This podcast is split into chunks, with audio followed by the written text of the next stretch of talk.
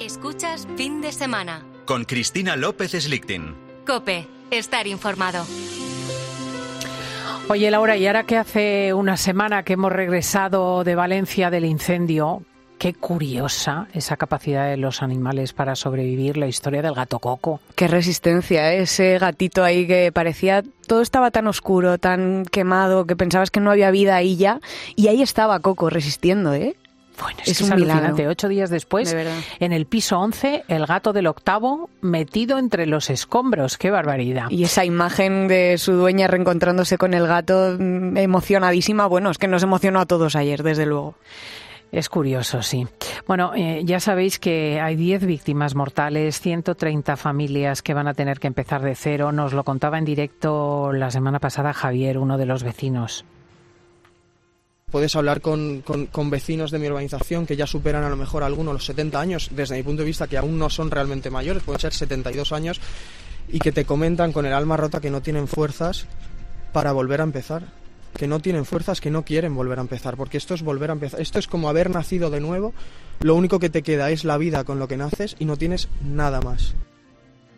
O Fernando Bonete, ¿te acuerdas que vivía en la planta octava, justo por encima de la siniestrada en el séptimo? Justo al lado, estaba, fue de los primeros también junto a Julián, el portero, que, que vio esto, que, avisó a los vecinos, sí, mm, muy emotivo. y que recordaba a la anciana que vivía debajo de él en el mm. séptimo. Yo esa noche, imaginaros, yo era la anciana en mi cabeza, porque yo decía, pero si a mí no me, no me hubiera costado cogerla del brazo y bajarme con ella. Pero es que nos faltaba el dato que paré con paré estaba ardiendo, pero nosotros no lo veíamos. Entonces yo a la mañana siguiente la el primer mensaje a Julián, el portero Julián, la anciana con la que estuvimos, ¿sabes algo? A los 10 minutos me contestó, sí, está sana. Y yo... Ay, bendito sea Dios. Bueno, ya está. Bueno, pues fíjate, Laura, una preocupación similar a la de Fernando y Javier es la que están viviendo los vecinos. Atención. De un edificio, hay, hay varios edificios, por lo menos dos que yo sepa en Valencia, construidos por la misma promotora y con materiales similares, ¿no? Sí. Y hay un edificio gemelo al incendiado que está en Mislata, también en Valencia. Eso es. Es eh, muy similar al que se incendió en Valencia y claro, pues lo que tú decías, que los vecinos están completamente preocupados y consternados por esto, por, por si acaso les pasa algo parecido. Se trata de 22 plantas en este otro edificio, 164 viviendas y una de las vecinas es Nicoleta. Nicoleta, buenos días. Buenos días. Bueno, verdaderamente a mí no me llegaría la camisa al cuerpo, ¿eh, Nicoleta? es que es, así, no nos llega, no nos llega porque no, no vemos que nos esclarezcan nada de, en cuanto a la construcción de nuestro edificio, entonces, de nuestras viviendas. Entonces, claro, para nosotros es un sin vivir y el esperar y, no, no, no nos llega ninguna información veraz el que nos diga nada. Creo que la propiedad os ha mandado un comunicado, ¿no? Iban a revisar los materiales de vuestro edificio. No, no pusieron en el comunicado, dijeron que los eh, que se iban a tomar medidas, cosa que nosotros no vemos. Eh, nos mandaron un comunicado diciéndonos básicamente que evitemos hacer riesgo, digamos, el, el de incendio, como retirar nuestros enseres de las terrazas. O sea, eh, como que no tenemos mobiliario fuera en las terrazas, eh, ni armarios de almacenamiento, nada de eso, y que la, que, que la propiedad ha tomado medidas, que se ha arreglado la alarma de incendios, que se había detectado un fallo el día 22 de febrero, cosa que no es verdad, eh, no fue el 22 de febrero, fue mucho antes, eh, eso también se ha cambiado la alarma de incendios, la centralita, pero nadie sabe con certeza si funcionan los detectores de humo. Madre mía, qué miedo, pero sobre todo, Laura, lo que me deja secar es lo de las terrazas. No coloquen ustedes cosas que se puedan incendiar, en definitiva, ¿no? Claro, y sobre todo lo que...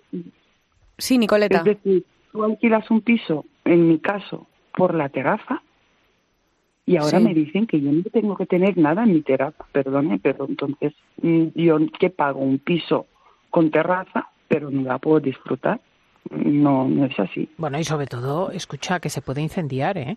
Que es que estamos hablando en el otro caso de 10 fallecidos. Pero no se va a incendiar pues, mi terraza, sí se puede incendiar cualquier cosa, pero eh, mi terraza arderá, claro, como todo lo demás, si Dios no quiera eso pasará. Mm. Pero no será el foco, mi terraza.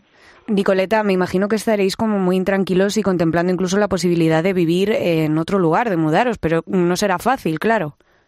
No es fácil, bueno, en mi caso yo estoy buscando, eh, no es fácil con dos niños, en mi caso, y dos mascotas, eh, porque hoy día muchos apartamentos de alquiler no admiten mascotas, aunque estén vacíos, y, y los precios se han duplicado este año.